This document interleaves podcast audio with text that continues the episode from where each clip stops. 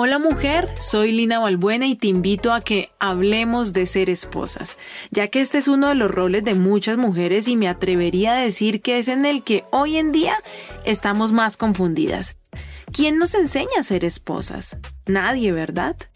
Bienvenida las casadas, las que viven en unión libre, las que están preparándose para dar el sí, las que se están estrenando en este deporte extremo de hacer familia, las que llevan muchos años en su relación, bienvenidas las que lo están disfrutando y las que no.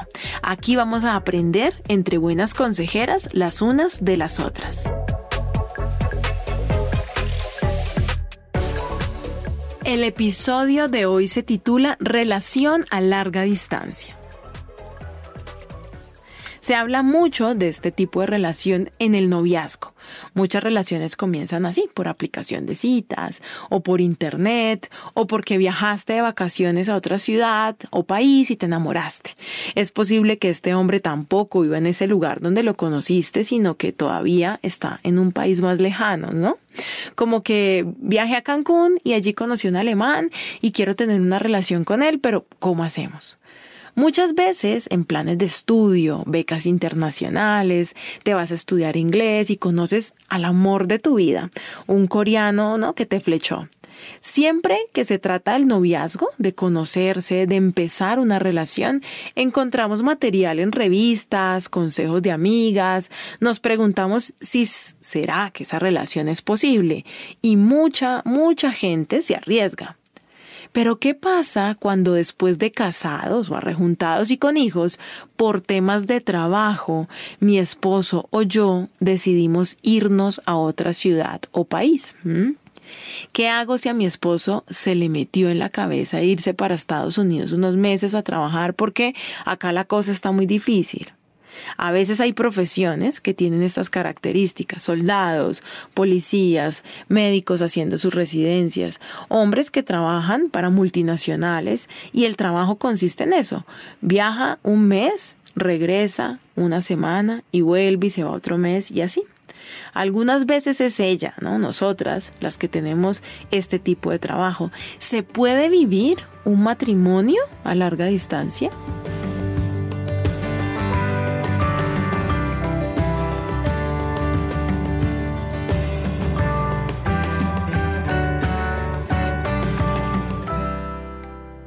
Bueno, mujer, yo no soy dueña de la verdad, ni me las sé todas, ni tú debes tomar decisiones porque yo digo algo, pero sí tengo una opinión acerca de estas relaciones, que se la comparto a las mujeres con las que los miércoles tengo asesorías y, y, veo que les funciona. Así que hoy quiero compartir mi manera de ver un matrimonio a larga distancia y espero que te dé luz y herramientas para tomar una buena decisión si estás viviendo esta situación o se están preparando para vivirla o tal vez una amiga, hermana, prima está pasando por esto. Lo primero que te quiero decir es que esta es una relación con características diferentes. A ti no te aplican los consejos que sí aplican a las relaciones que viven juntos bajo el mismo techo. Si vas a vivir una época de tu vida con tu esposo viviendo en diferente casa, tienes que prepararte para esta nueva manera de relacionarse. El miedo no debe ser tu amigo. La inseguridad y los celos no pueden ser protagonistas en tu pensamiento y corazón. Necesitas mejor tener estrategia, sabiduría.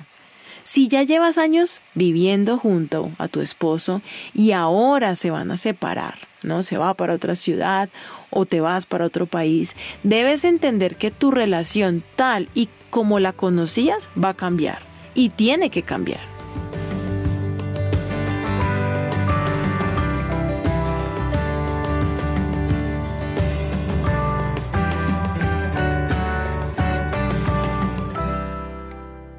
Pero primero hablemos de si estás segura de querer una relación así.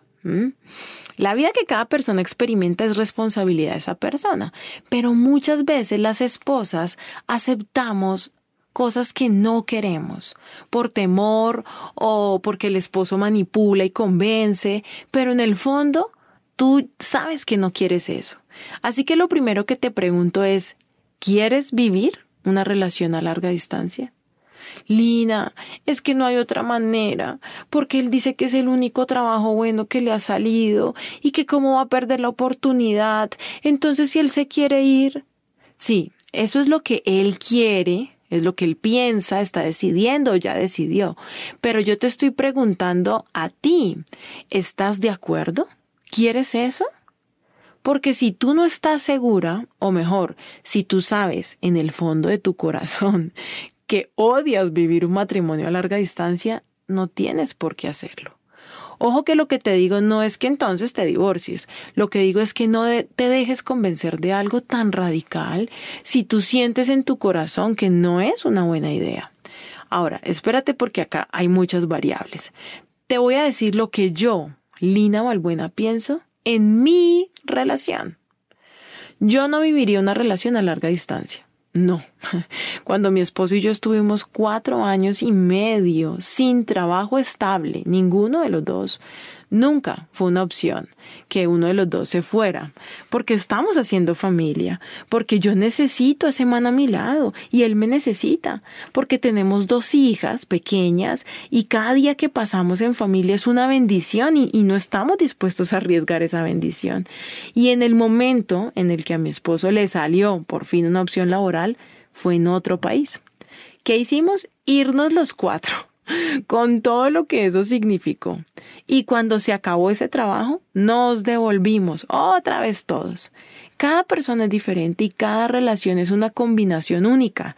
Cada relación debe hacer las cosas a su manera. Pero en este tema, yo te invito a agudizar tus sentidos y comprender si esta posibilidad se trata realmente de un tema económico o de tener mejores ingresos o posibilidades, o si se trata de un escape porque no se están entendiendo. No se soportan. en el fondo lo que quieren es divorciarse, pero esta opción es una salida justificada para no enfrentar lo que está pasando entre ustedes. O de pronto están peleando mucho por dinero y dicen, bueno, yo me voy, traigo dólares y ya, y se acaba la pelea. Pero la pelea en el fondo del corazón, tú sabes que no es por el dinero, sino porque no han aprendido a ponerse de acuerdo. Te lo digo porque yo sí creo que una relación de matrimonio puede funcionar un tiempo a larga distancia si los corazones están unidos. O sea, si el cuerpo va a estar lejos, pero el alma está cerca, se puede sobrevivir. Pero si el corazón ya está lejos, irse solo hará que se aparten más. Así que antes de decirle a tu esposo que estás de acuerdo con esta decisión, piensa en si la relación entre ustedes está fuerte, como para resistir este cambio. Si el problema es que de verdad el dinero no da, consideren irse a, vivir a una población pequeña, a un pueblito. Yo creo que yo más fácil me iría a un pueblito con mis hijas que estudiaran en una escuelita que irme del país y dejarlas o que mi esposo se vaya. O no sé, a otra parte de la ciudad que sea más económica. Yo prefiero sacrificar una posición social a que mis hijas no tengan cerca a su papá o a mí.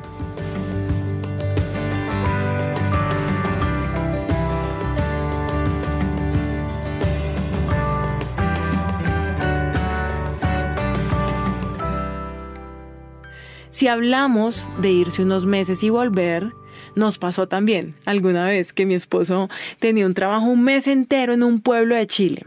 Y cuando él me dijo que se iba, a mí me dio muy duro, porque en ese mes era mi cumpleaños y yo estaba sola en esta ciudad, o sea, nuestra relación apenas estaba comenzando, yo me acababa de venir a vivir con él, entonces sentía que había dejado todo por vivir con él y ahora tenía que estar sola en mi cumpleaños porque el señorito se largaba un mes. Yo le dije, déjame ir contigo. Pero el hombre creía que un mes, no, eso era como igual a un fin de semana y me dijo, tu cumpleaños lo podemos celebrar antes o después o te vas para donde tu mamá por esos días. Como yo lo vi tan convencido de que era una bobada, ¿no? Irse un mes, dije, ok, vete, yo me las arreglo, ¿no? Y qué gracias. Y se fue. Y yo lloré mis ojos porque dije, va a ser un mes larguísimo, ¿no? Lo tengo que asumir. Pero sabes que me propuse que sería un mes delicioso conmigo misma. 15 días después, este hombre aburrido, porque el pueblo en el que estaba era pequeño y era un desierto, no había nada para hacer, me llamó y me dijo, vente para acá, no quiero más esta soledad, te necesito. Y yo la verdad la estaba pasando súper rico. Ya tenía planes con mis amigas, estaba feliz con la casa para mí sola, no me quería dejar convencer porque además me ganaba el orgullo de te lo dije, ahora te aguantas. Pero bueno, decidí ir y acompañarlo el tiempo que le hacía falta. ¿Puedes creer, mujer, que al llegar todos los compañeros de trabajo estaban muertos de la risa y como con secretos entre ellos y fuimos a almorzar. Resulta que la empresa les daba el almuerzo todos los días en el mismo restaurante y bueno, yo llegué a almorzar con ellos y Jorge me besaba y me abrazaba y yo pensaba, wow, le hice falta. Cuando salimos del restaurante todos se reían y se decían entre ellos, ¿le contamos a Lina o no le contamos? Y yo, ¿pero qué pasó? Y ahí me dijeron, que la mesera de ese lugar, una rubia con ojos claros divina, le había echado el ojo a mi marido. Como todos los días iban al mismo sitio, ella fue averiguando y se dio cuenta que estarían ahí un mes, ¿no? El tipo solito, y la vieja dijo, a por él. Mi esposo no me contó nada porque él creía que eran ganas de molestar de los compañeros, hasta que un día ya esta mujer fue muy directa y ahí fue que mi esposo me llamó y me dijo, vente ya. ¿Qué habría pasado si yo por orgullosa digo que no? Y me voy de rumba con mis amigas a celebrar mi cumpleaños y lo dejo a él, porque ¿quién lo manda? Ojo que no estoy justificando aquí infidelidades, pero esas son esos espacios que uno cede, que se prestan para que sucedan cosas que no queremos que pasen en nuestra relación. Ahora, siguiendo con la línea del relato o con el chisme, ¿te imaginas tener que ir a almorzar todos los días a ese lugar y la vieja sirviéndome el almuerzo? Yo no quería comer porque me daba miedo que me hubiera escupido la comida. Pero rápidamente la bella mesera le echó el ojo a otro viajero y bueno, como yo no soy chismosa, no sé si el tipo sí, si no, si que yo me concentré en lo mío. Te cuento esta historia porque la necesidad de estar cerca físicamente en el matrimonio es real. Somos seres humanos que necesitan abrazar, que, que se miran, ¿no? que se huelen, que hacen el amor y pues de eso se trata. Ahora, entiendo que cada persona vive diferente y respeto lo que tú vives y lo que como relación decidan. Por eso te decía que debes responderte tú la pregunta de si es lo que quieres. Si no es lo que quieres, pero te toca, o ya lo estás viviendo, te recomiendo que lo disfrutes. Disfruta las condiciones que tienes ahora. La casa para ti, nadie que te pida favores, que te demande tiempo, porque los esposos demandan tiempo. Disfruta la vida, ¿no? Como se viene. Mira que disfrutar la vida así, tal cual y como viene, es una clave infalible para ser feliz.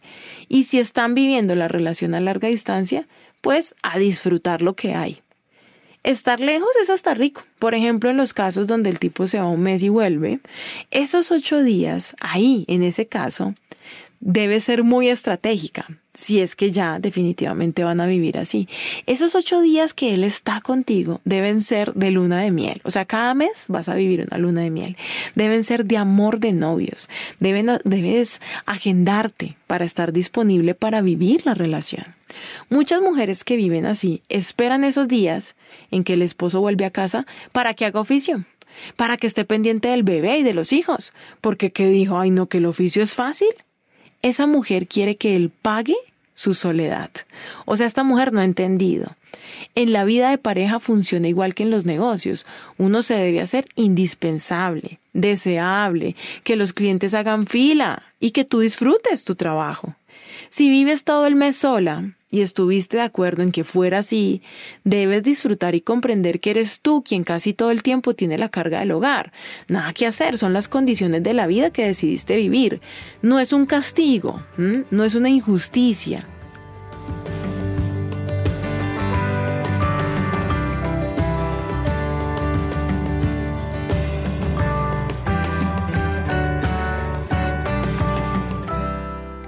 Solemos pensar que el esposo está de paseo, cuando en realidad está trabajando, está viviendo fuera de su casa, conviviendo con gente que le toca, comiendo lo que le toca. No es paseo y que tú estés castigada. Son un equipo y a ti te corresponde una posición y a él otra. Así que cuando estén juntos, debes disfrutarlo intencionalmente. Que la sensación que le quede al esposo cuando le toque irse otra vez sea voy a buscar otro empleo. Me encanta estar cerca de esta mujer. Y no, uy, qué pereza trabajar, pero al menos voy a dormir tranquilo porque esta mujer no, me tiene loco. ¿Quién la entiende?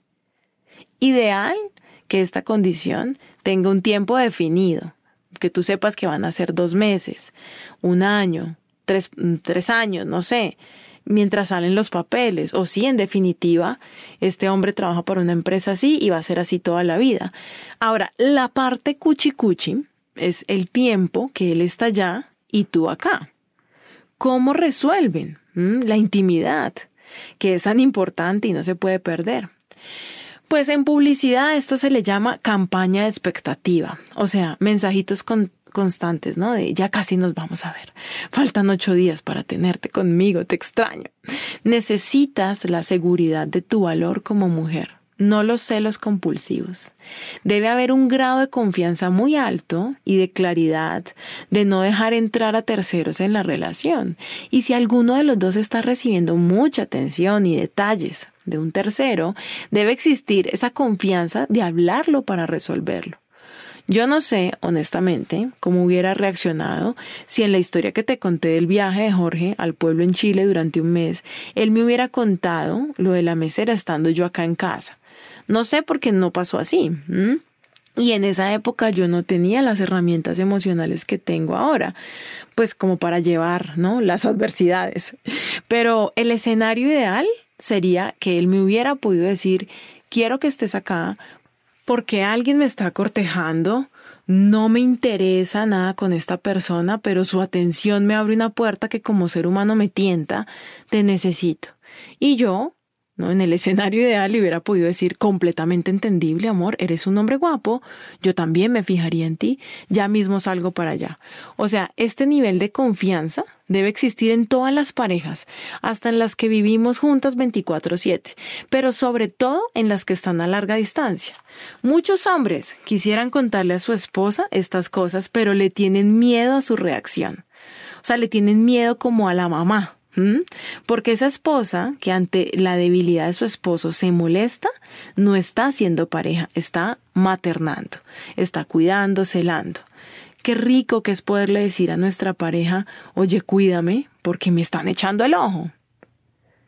Deben tener tiempos para largas conversaciones por teléfono o por videollamada no solo para que vea a los niños, ¿no? Y esas llamadas, con o sin video, deben ser prioridad en tu agenda.